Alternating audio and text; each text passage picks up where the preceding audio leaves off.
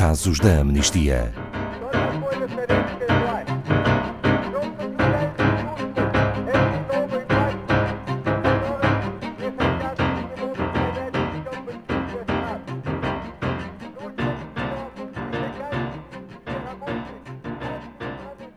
Boa tarde, casos da amnistia.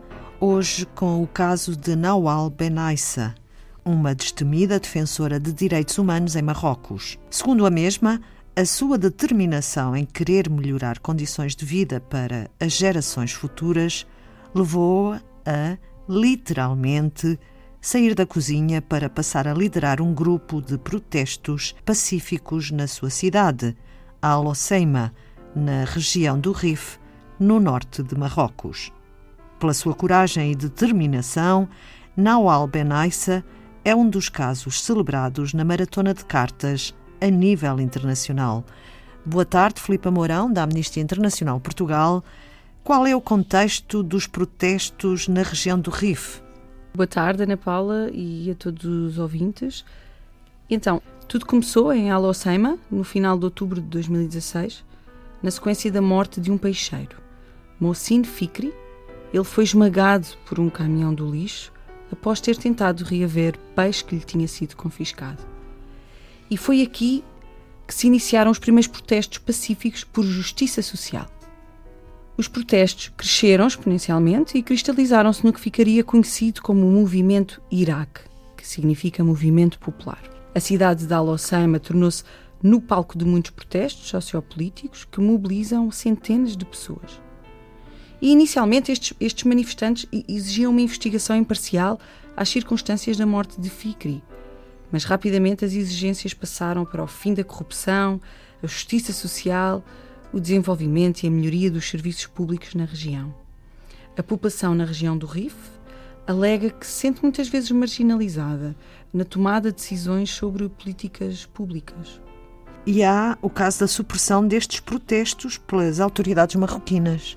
Sim, e apesar de terem começado em Alceima, as manifestações rapidamente se espalharam para outras cidades marroquinas, com centenas de pessoas a demonstrarem a, a sua solidariedade devido ao, ao, elevado número de detidos na, na região do Rif.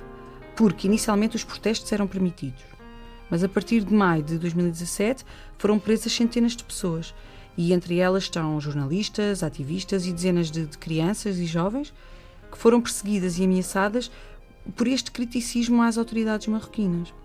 Os manifestantes, quando as suas detenções denunciaram centenas de violações de direitos humanos, portanto estamos a falar de, julgamentos injustos, ataques físicos, eh, práticas de tortura para confissão de crimes, como uh, agressões, sufocamento, remoção da roupa, uh, ameaças de, de violação e, e insultos. Ainda em 2018 foram registadas condenações desproporcionais em julgamentos injustos, com alguns dos manifestantes a serem condenados a mais de 15 anos de prisão. Nawal Benaissa faz parte do envolvimento das mulheres no movimento Iraque. Filipe Mourão. Assim, os protestos hum, eram na sua maioria pacíficos e apesar de terem o seu epicentro numa região muito conservadora, a verdade é que muitas mulheres saíram às ruas, sobretudo após a onda de repressão que fez com que muitos maridos e filhos tivessem sido detidos. E elas acabaram por ficar profundamente ligadas ao movimento Iraque. Em 2016, e pela primeira vez, Nawal Benaissa participou nestes protestos, em conjunto com o seu marido e os seus quatro filhos.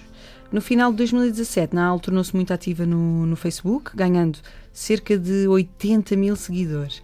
Na sua conta, publicava pequenos vídeos sobre as suas opiniões e com o objetivo de mobilizar ainda mais pessoas para que se juntassem aos protestos de forma pacífica, dentro, mas também fora de Marrocos. Quando, a 29 de maio de 2017, o principal líder do movimento Hirak é preso, Nawal torna-se uma das figuras mais proeminentes deste movimento e liderou a representação e a voz feminina nestes protestos.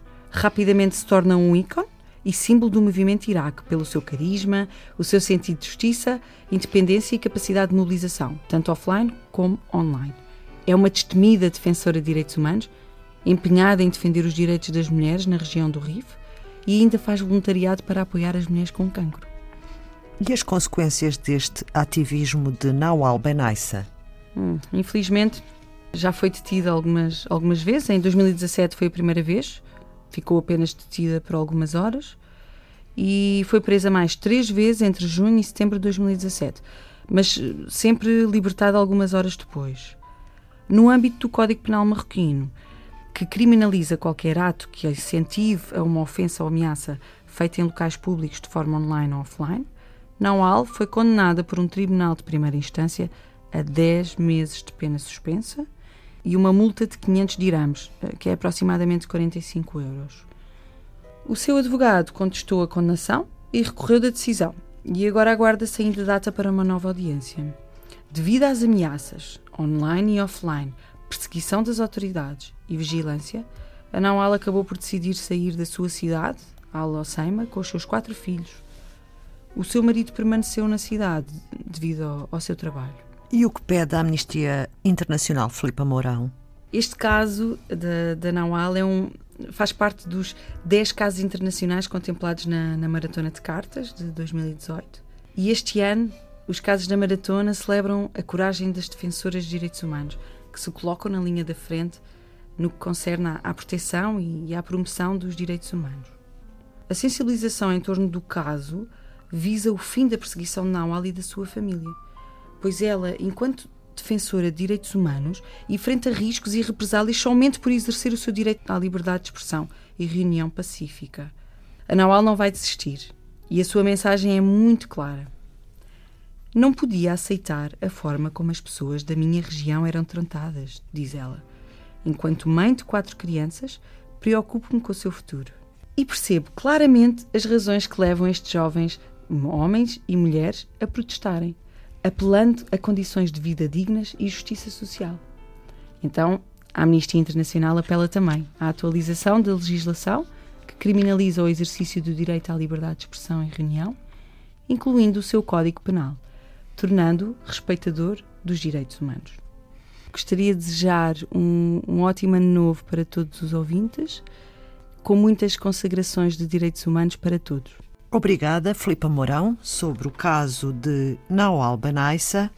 Saiba mais sobre este e outros casos em amnistia.pt.